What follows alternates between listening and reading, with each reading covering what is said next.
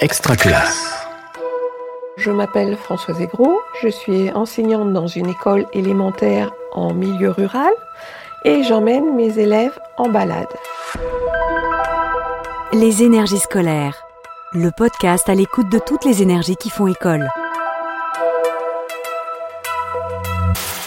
Alors, ce sont soit des randonnées, soit des balades yoga ou balades sport ou dans un autre domaine pour qu'ils fassent des expériences qui leur permettent de savoir qui ils sont, de se construire, d'appréhender leur milieu, de bien s'y enraciner pour pouvoir aller ensuite vers le monde.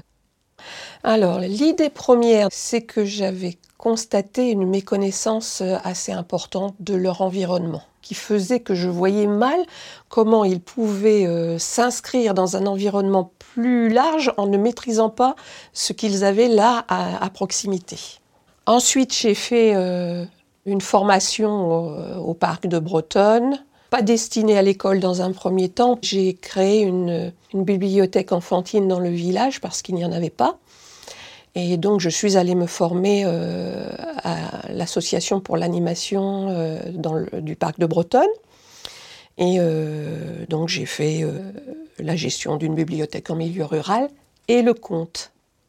Donc, le conte est venu s'inscrire tout naturellement ensuite dans ma pratique scolaire. Et je l'ai utilisé aussi dans le cadre de balades qui étaient aussi géographiques, historiques, mais il y avait toujours une partie racontée un fil conducteur qui me permettait d'emmener les enfants euh, plus facilement, j'avais l'impression, vers le, but que je m'étais fixé, euh, ce que je souhaitais euh, leur voir acquérir. Et ça a bien fonctionné, donc j'ai continué. Par rapport aux balades de yoga, par exemple, je n'ai pas démarré dans un premier temps sur le yoga. Dans un premier temps, j'ai observé euh, des enfants qui étaient euh, de plus en plus fatigués, euh, des enfants peu disponibles. Et puis, au fil du temps, j'ai observé d'autres choses, des difficultés motrices que ça soit de la grande motricité ou de la motricité plus fine, des enfants qui avaient du mal à courir, à sauter, à attraper un ballon, euh, des difficultés de concentration, bien évidemment, euh, des difficultés dans les relations, des difficultés dans l'estime de soi, dans sa capacité à faire. Moi, je pratiquais le yoga et j'ai trouvé à un moment donné que ça pouvait être une réponse pour relier toutes ces choses-là ensemble. Et j'ai posé sur cette pratique de yoga le même principe d'histoire qui était lié à ce qu'on faisait en classe. Donc, euh, je n'ai pas fait le yoga pour le yoga, mais pour ce qu'il pouvait apporter aux autres domaines. Nous allons commencer notre promenade sur le dos voilà, les jambes allongées, les bras le long du corps. On est complètement, complètement relâché. Tranquillement, on va plier ses jambes et les ramener vers les fesses. Tout au fond de son nid, l'oisillon roulé dans sa coquille se sent à l'étroit. Il bouge sa tête. On inspire par le nez et on expire en laissant sa tête basculer vers la droite. C'est souvent en partie d'un thème, hein. ou un thème de lecture, ou un thème de science, ou, ça peut même être un thème de mathématiques. J'ai un thème sur lequel je bâtis ma séance. Euh, si j'ai une récréation devant ma séance, je ne fais pas d'échauffement, mais en principe, je fais toujours échauffement, ma séance racontée et un moment de relaxation. Moi, dans les objectifs généraux, la première chose, c'est de mieux se connaître. Mieux connaître son corps et mieux se connaître, c'est d'exercer ses sensations, c'est de gérer et canaliser ses émotions. Après, il vient tout ce qui est souplesse et des choses comme ça. Mais d'abord, d'abord, c'est mieux se connaître pour mieux appréhender le monde. Je trouve qu'on passe tellement de temps avec eux qu'il faut être extrêmement attentif à ce qu'ils sont. Et, c'est tellement différent d'un enfant à l'autre. Et il y a des besoins tellement différents, des attentes tellement différentes. Ben, il faut se creuser.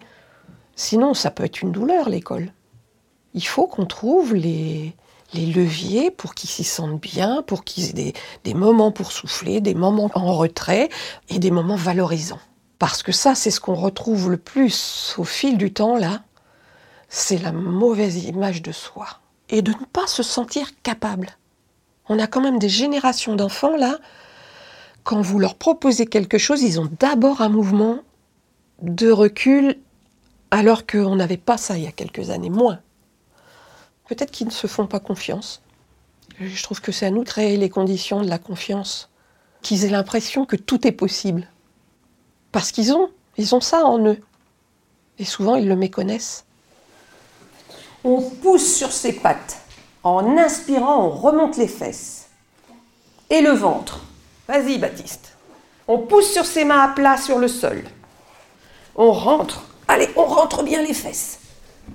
Baptiste, c'est parfait. Gaspard, c'est très bien. Inès, c'est parfait. On repose tout doucement. Eh bien, se dit-il enchanté, jamais encore je n'avais fait toutes ces choses. Que c'est passionnant à découvrir. Vous êtes d'accord C'est passionnant à découvrir? J'ai un garçon qui avait des gros gros problèmes de motricité, euh, qui marchait difficilement, qui ne courait pas du tout. Euh, quand j'ai commencé à lui proposer ces séances-là, mais d'emblée, il a adoré. Pourtant, c'était difficile pour lui, on voyait bien. Mais il a essayé tout de suite et il essayait de se dépasser, on sentait bien. Il a progressé d'une façon spectaculaire. Ça a euh, eu un impact sur d'autres euh, pratiques. Par exemple, on a fait de la course longue. Il faisait comme il le sentait, il marchait au début. Et puis de fil en aiguille, il a couru jusqu'à 3-4 minutes, hein, sans interruption. Et il en éprouvait une joie extraordinaire. Donc quand vous voyez ça, vous vous dites, euh, je pense que je me suis pas trompée.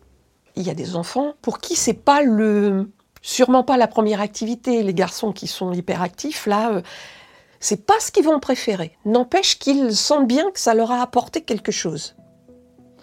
Là, ce que j'y vois, c'est que les enfants, spontanément, euh, me disent quand est-ce qu'on refait yoga? Quand est-ce qu'elle est la séance? Et quand c'est le, quand je leur dis bon ben on en fera mardi, le mardi ils me disent euh, à quelle heure est-ce qu'on y va, maîtresse? Les énergies scolaires est un podcast extra classe par Réseau Canopé. Auteur-réalisation Fanny Mille Poutingon.